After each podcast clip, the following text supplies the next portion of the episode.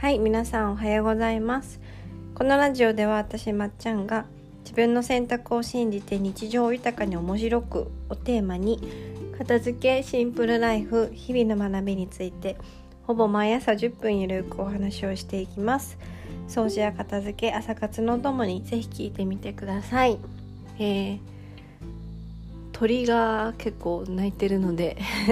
ちょっと入ってるかもしれませんが。お許しください。で私はですねあのちょこちょこポッドキャストでもお話ししてるんですけどヒノキの香りがすごく好きなんですね。日々ヒノキに花粉で苦しめ苦しめられているけれどもけれどもやっぱヒノキの香りはすごく好きで私はヒノキの香りが好き木の香りが好きってすごく前の人にいつも言ってるからなんかいろんな方にね木の香りのヒノキの香りのプレゼントをいただくんですね。で先日会った友人にも、まあ、そのことは鯛茶漬けを食べに行ったんですけどその時にねいただいたんですよヒノキの香りのなんかスプレーをすごくいい匂いで、ね、地元の愛知県の豊田市で作ってるのかなあの今日もねシュッシュってお部屋にしてあの気持ちをリフレッシュさせてからポッドキャストを撮ってます。皆さんもね好きな香りってありますかね？結構香水とかの強いね香りが苦手な方でもこういった自然な匂いヒノキとかお花の匂いとかなんかそういったものだと結構好きっていう方もいらっしゃるんじゃないかなと思います。結構私昔から人の匂いもあの敏感で別にあのなんだ汗の匂いとかそういうのに敏感っていうわけではなくて匂いで人を鑑別してたところがあるんですね。でこの話はちょっと惹かれるかもしれないですけど学生の頃って結構ジャージを脱いだり着たりすることってありませんでした。T シャツ着てでその上にジャージを着て生活をしててなんか暑くなったりとか体育の時とかって上の分厚いジャージを脱いでただみんな同じ柄だから名前書いてあっても結構混ざることあるじゃないですか。その時はいつも匂い嗅いで 匂いであの持ち主を探すっていう、えー、ポジションをやっておりました。はい。それぐらいあの鼻は詰まってるけれども鼻が敏感でございます。というわけであのちょっと今日の今話した話に似てるんですけど私は普段から周りに結構これが好きとかこれが好きじゃないとかこういうものがあのときめくみたいな話をしてるのででしてるんですよ。してるので多分結構周りの人は私が何が好きで何が嫌いでご飯も何が好きで何が嫌いかが結構知ってくださってる方がいっぱいいらっしゃるんですけどちょっとそのことについてお話をしたいと思います。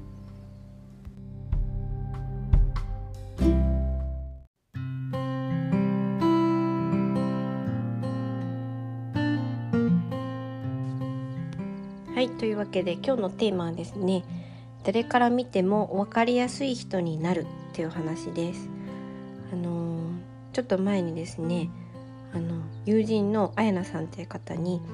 なんかその方は大和和玉式っていう日本古来の占いなのかなあれ。私は聞いたことなかったんですけどでねあのちょっと見てもらったんですよ。機会があって。でその時にあの誕生日誕生時の名前と生年月日を使ってなんか見てくださったんですけどその時にあの なんか裏表がないって言ってくださったんですよね。で私はちょっと前からあの分かりやすい人になりたいなっていう願望があったのであの裏表がない分かりやすい人だよみたいなことを言ってくださった時にすごい嬉しかったんですよね。そう昔はミステリアスな人に憧れててあの名探偵コナン皆さんご存知ですよね？名探偵コナンの漫画を読んでた時にその中の、あの黒ずくめ組の悪役側の魅力的なすごい車の音がするなすいませんあの魅力的なキャラの方が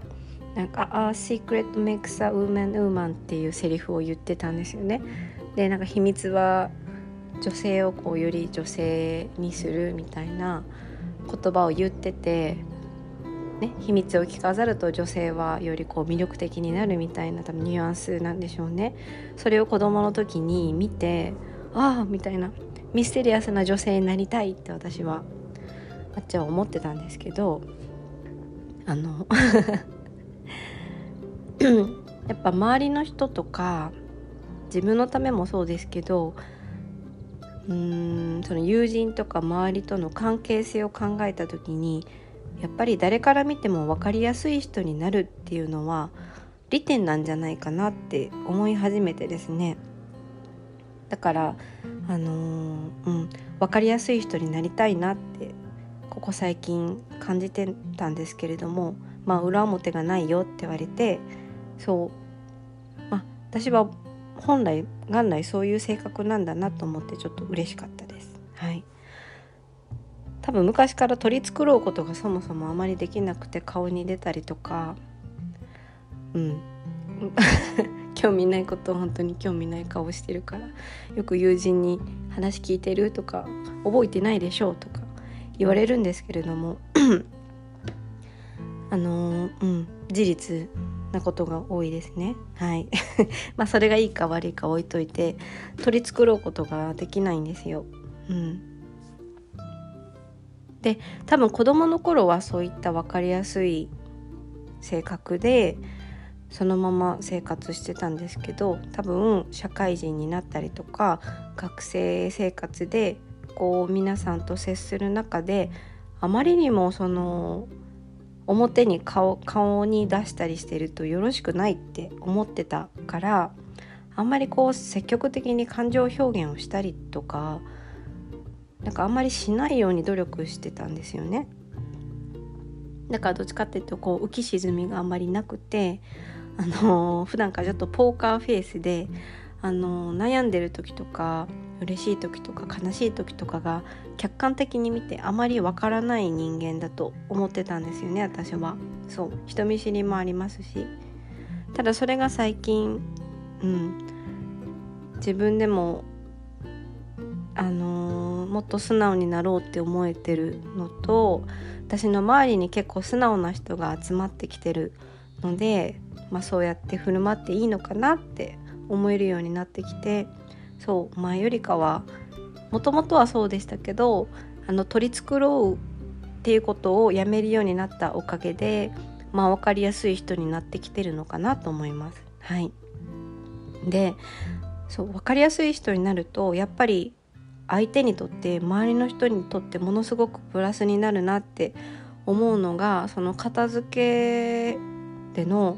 あのプレゼントの話とつながるんですけどやっぱりその例えば私が友人のために友人を喜ばすためにこのプレゼントをあげたいとか喜ばすところに連れてってあげたいとか何かその人のためにその人が喜ぶことをしてあげたいと思った時にやっぱその人がすごく分かりやすい人で普段からこれが好きとかこういうところに行くことが好きとか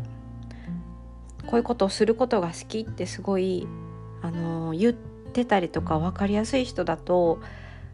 あの、うん、その人を喜ばす方法が私も分かってるからそこで悩まなくても済みますしそうあの、うん、食い違うことがなくなるんですよね。そうだからそれはお互いにウィンウィンになるなと思っていてで自分で分かりやすい人になるためにはやっぱり自分が自分の好きなものとか自分がときめくものとか分かっててそれをこう伝えることができる。ちゃんとそれを言語化して伝えることができる能力とかつ好きなことだけではなくて自分の弱み自分があまり人に見せたくないと思っている自分が苦手なこと自分ができないと思っていることもこれ私結構もともとそれを隠そうと恥ずかしいし、うん、多分恥ずかしいからですね。恥ずかしいしそういうことをあまり人に見せないようにどっちかというと取り繕ってたところがあるんですけどそういったところもこう前面に出していくと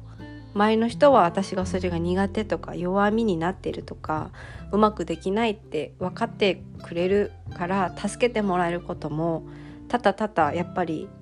あると思うんですよ。それを隠そうと取り繕ってると私がそれを苦手とか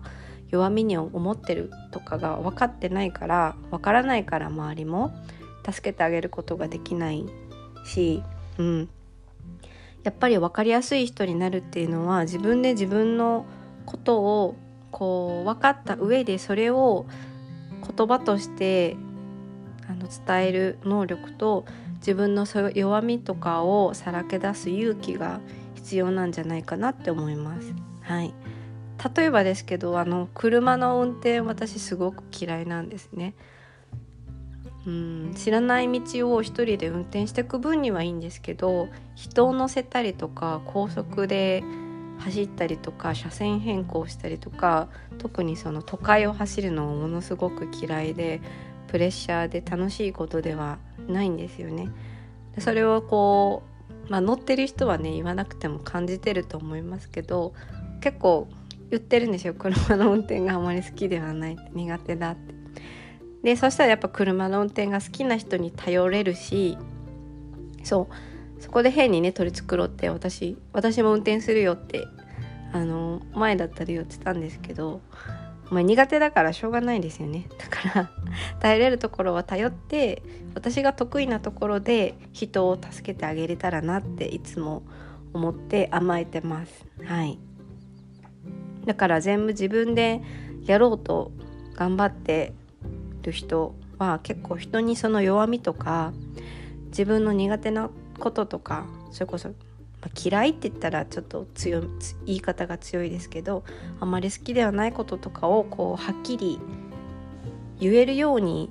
なる勇気があると自分にとっても周りの人にとってもすごく接しやすくてお互い助け合えるプラスな関係になるんじゃないかなって